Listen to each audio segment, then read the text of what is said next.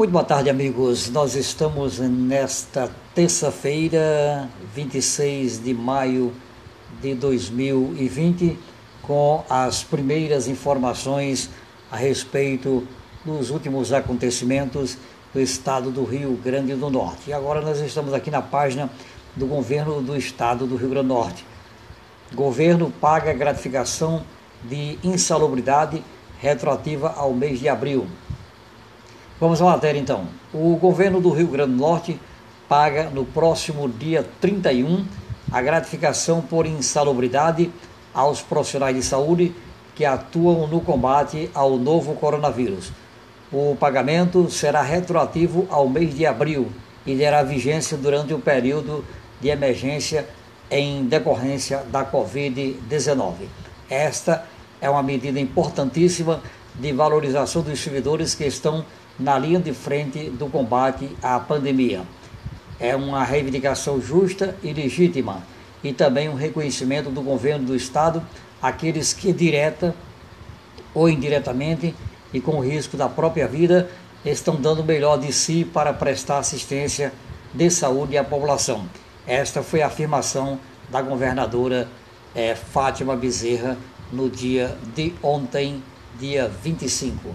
O pagamento de insalubridade é resultado de um acordo com o Ministério Público do Trabalho. O percentual é de 40% sobre o salário base para quem trabalha na linha de frente e de 20% do salário base para o pessoal administrativo. Vamos agora voltar aqui para outra notícia a respeito do, é, do governo do estado. Vamos aqui, é, matéria do dia 24 de maio. Governo e Liga abrem leitos para tratar o Covid-19. A parceria entre o governo do Estado e a Liga Norte Rio Grandense contra o Câncer entrega neste domingo 24 na, é, leitos 34 leitos para tratamento de pacientes com Covid-19, sendo 14 UTIs e 20 clínicos. A ação é resultado do termo de ajustamento de conduta TAC, firmado entre as instituições com a participação do Ministério Público do Rio Grande do Norte, Ministério Público Federal e Ministério Público do Trabalho no Rio Grande do Norte, publicado no dia 26 de abril. As equipes seguirão trabalhando para concluir a abertura de mais outros seis leitos de UTI ao longo da semana, totalizando, portanto, 40 leitos a governadora Fátima Bezerra disse que só foi possível é, devido aos esforços coordenados pela Secretaria de Estado da Saúde Pública em conjunto com a Liga Norte Rio Grandense de Combate ao Câncer.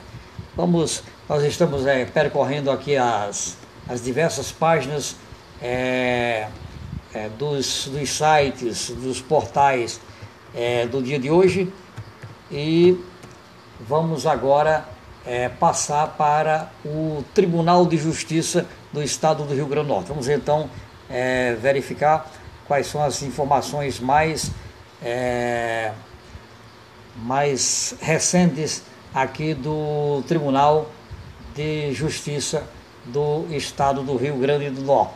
Vamos então aqui. É,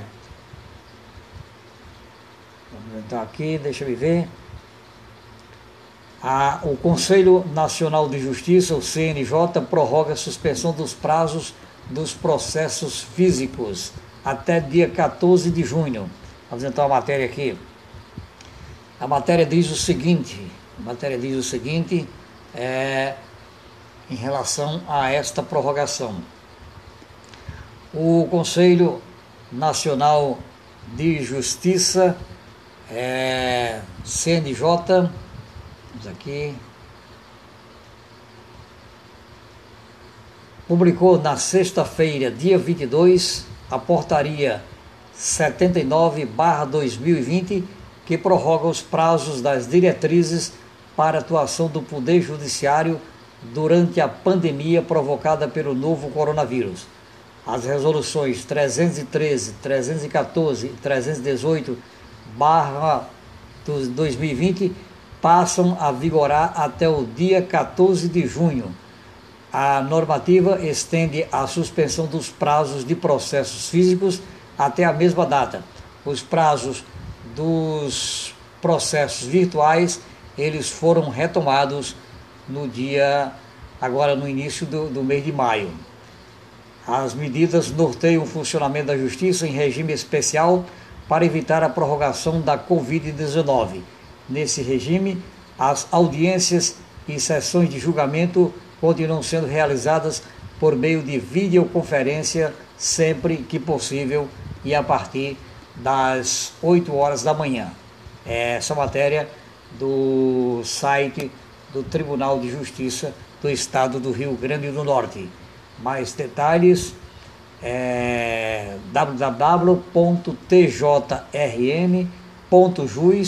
www.tjrn.juiz.br. Sessão da primeira Câmara Civil de hoje, dia 26, é cancelada. Processos foram pautados agora para o dia 9 de junho.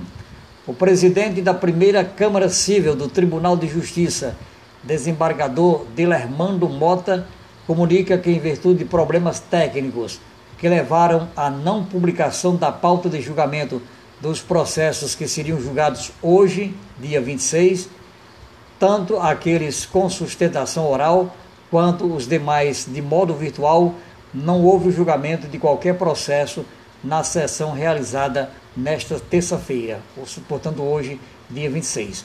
Os processos previstos para a sessão de hoje, dia 26, serão incluídos na pauta do dia 9 de junho, com a consequente publicação no Diário da Justiça Eletrônico.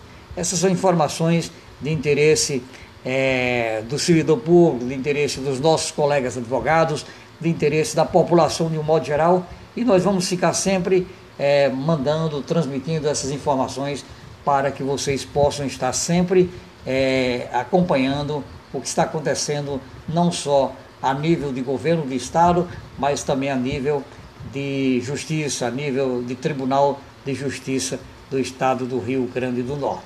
Agora vamos dar uma, uma passadinha onde? Na, digamos, no STF, vamos lá, stf.juiz.br,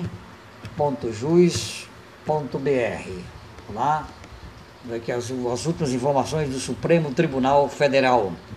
É, vamos aqui. As últimas informações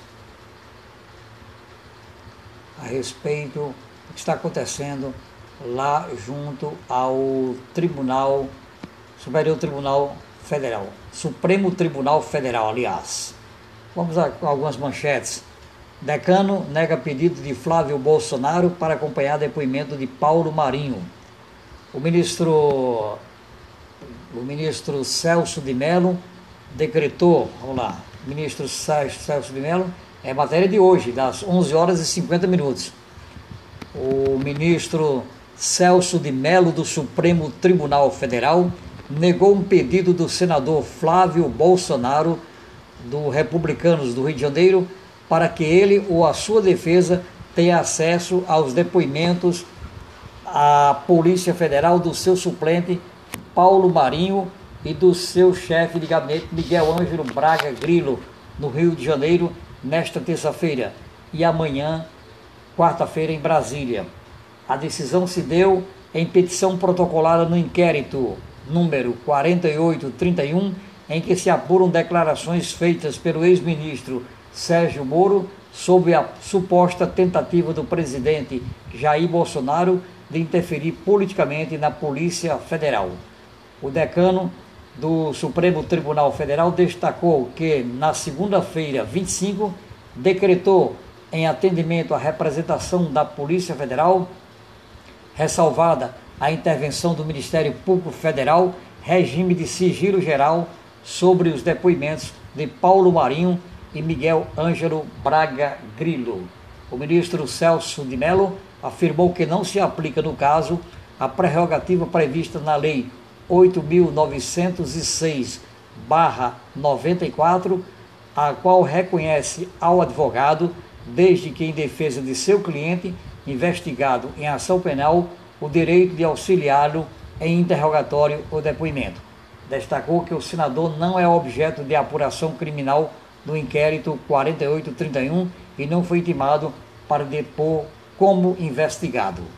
Vamos então é, encerrar aqui essa nossa participação e a qualquer momento nós poderemos voltar com outras informações é, a respeito do que está acontecendo no estado do Rio Grande do Norte, no estado do, do em Mossoró ou mesmo no Brasil. Ok? Grande abraço e continuem conosco.